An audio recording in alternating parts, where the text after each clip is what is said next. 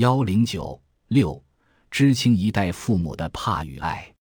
在对相亲角的情感结构的分析，我们似乎隐隐觉察出，这里是充满着怕与爱的生活本身。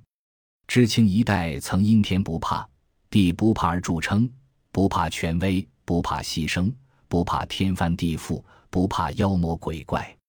事实上，通过相亲角的访谈以及对知青一代生活史的研究。我们认为，他们这一代人的怕非常多。经历了一九四九年以后的多次政治运动之后，怕已成为他们人生字典上的一个关键字。这种怕成为一种沉重的精神负担和一种时刻长鸣的警钟，并且自然而然地转嫁到下一代的身上。在一个社会剧烈转型的大时代，过好小日子需要爱。真正的爱是什么？真正的爱是感受美的能力，是一种感受美好事物的能力，包括但不限于对自然的四季、内心的风景和生活的本来面目的爱。真正的爱的能力是一种稀缺资源，包括知青一代在内的很多人比较缺乏。首先，知青一代怕的根源在于，在社会转型与变迁过程中。知青一代这个群体内部的差异和分层很明显。时至今日，他们这代人社会地位最高的是国务院副总理李克强、张德江和王岐山三人均为知青一代；地位最低的是那些仍旧为生存奔忙的城市下层民众和永远扎根在乡村和边疆的普通的老知青。在相亲角的知青一代属于这二者中的中间阶层，在他们的眼里，高层遥不可及，似乎可以忽略；而那些命运多舛、境遇不佳的同龄人的生活状况，却是实实在在刺激着他们的神经，令这个群体对自己和家人的当下和未来的生活持有一种忧患意识，对独生子女的婚姻大事审慎的态度可想而知。需要说明的是。尽管阶层内分野不是知青一代所特有的，但是处在这个分层格局中的个体，这些业已成为城市中产阶层的知青一代父母，曾经有过被耽误的学校教育、被耽误的社会生活，以及在社会转型中遭遇的经济困窘。他们深知被耽误的后果，所以他们试图力保自己的子女千万不能被耽误。文革后期兴起的上山下乡热潮与当时城市的失业率居高有关。二十世纪七十年代末八十年代初，很多被访者正是在这次失业潮中被迫上山下乡。我们也有两只脚，要在城里找工作的呼声被我们也有两只手，不在城里吃闲饭所压倒。等到九十年代末下岗潮中。基本利益受到最大、最直接伤害的，又是这些有着上山下乡经历的知识青年。他们中的很多人成了下岗职工。当年开积极分子代表大会的先进人物，可能早已漂洋过海，正驾着小汽车奔驰在美国的高速公路上。当年偷鸡摸狗、被农民诅咒的二混子，可能正西装笔挺的洽谈生意。或者道貌岸然的在大学讲坛上诲人不倦，当然，更多的人正在为生计奔波，为温饱奋斗。有的人四十岁刚过就下了岗，有的人在即将到来的下岗潮前忧心忡忡。相亲角的四十三位被访者大多是幸运者，较好的人生机遇，再加上他们自身的努力，使得他们在市场化过程中成功的陆身为城市的中产阶层。然而，对六十二宗访谈资料稍加分析便知，九十年代末以来，他们十分惊讶地发现，他们这个群体中有很多人会率先下岗。他们中的这些人在下岗后难以再谋到一份足以保证自己和家庭成员体面生存的正当职业。他们中的这些人对市场化改革中出现的种种变动诚惶诚恐且难以应对。出于历史和自身的原因，他们最终难以从改革中受益，而成为发展中被甩出的包袱。知青一代父母清楚的知道，没有下放，他们中的许多人在改革中不会过早下岗，而正是下岗，他们下放的负面影响才深远的显示出来。下放和下岗这一代人的两种命运，体现了从毛泽东革命到邓小平改革两大时代的转换。从下放到下岗，这一代人的命运更多的体现出人民共和国不幸历史的延续。他们过去的苦难，正成为他们今日困窘的泉源。正是这些人，这些与相亲角的父母们有着同样上山下乡经历的同龄人的命运和遭遇，时刻警醒他们生存的不易，使他们更加珍惜现在的生活际遇。体现在子女择偶上。就是寻求上千婚和同质婚，复制自身的社会地位，实现地位的代际传承。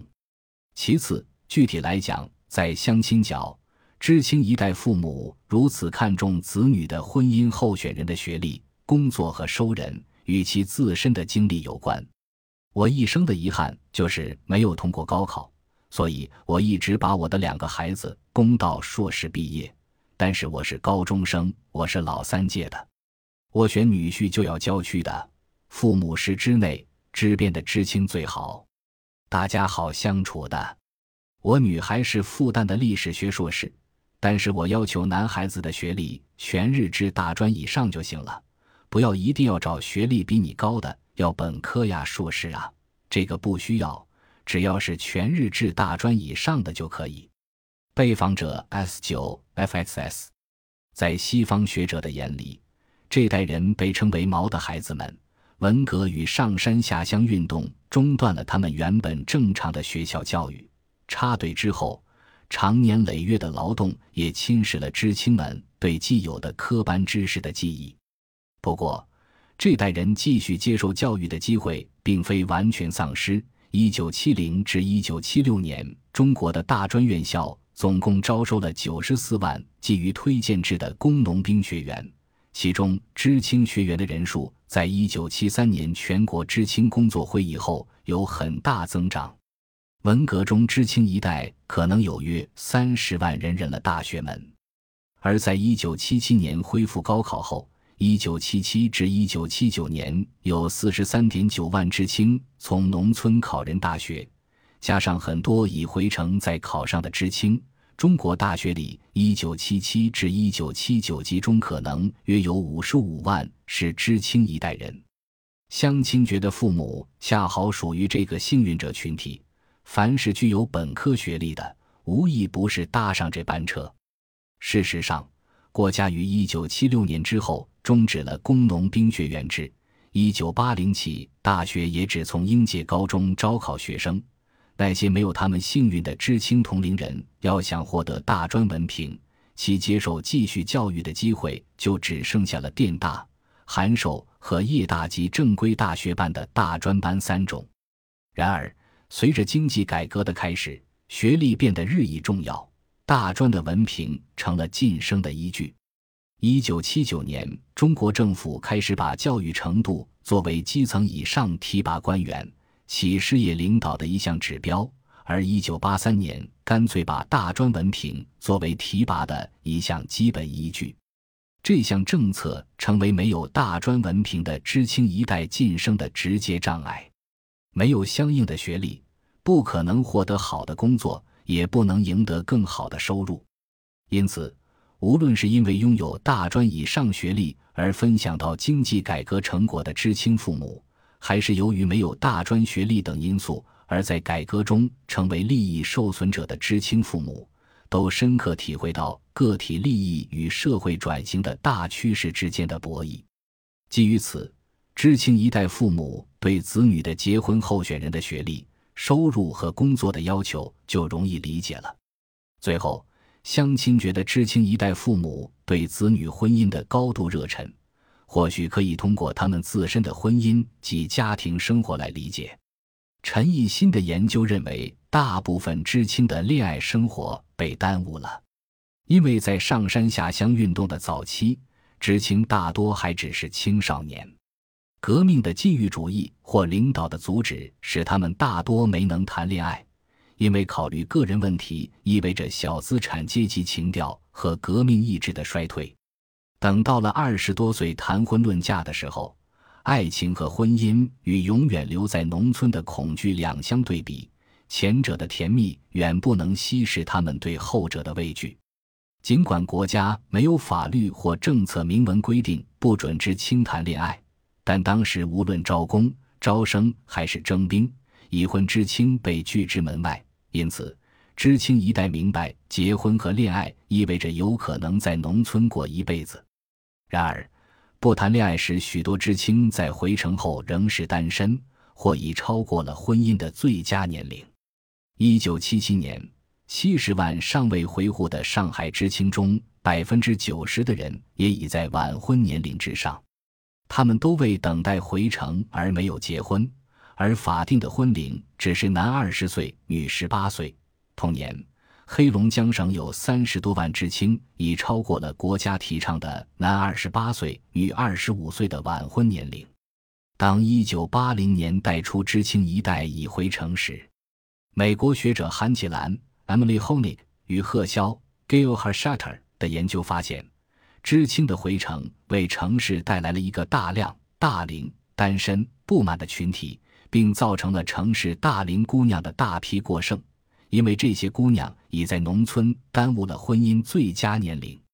一九八三年，上海有十二点七万三十至三十九岁的未婚青年，天津有六点五万三十岁以上的单身男女。其中约百分之四十是回城的知青，而回城知青大龄姑娘的不幸身世尤其令人瞩目，以致连中共中央也要指示各级地方党组织做好红娘。本集播放完毕，感谢您的收听，喜欢请订阅加关注，主页有更多精彩内容。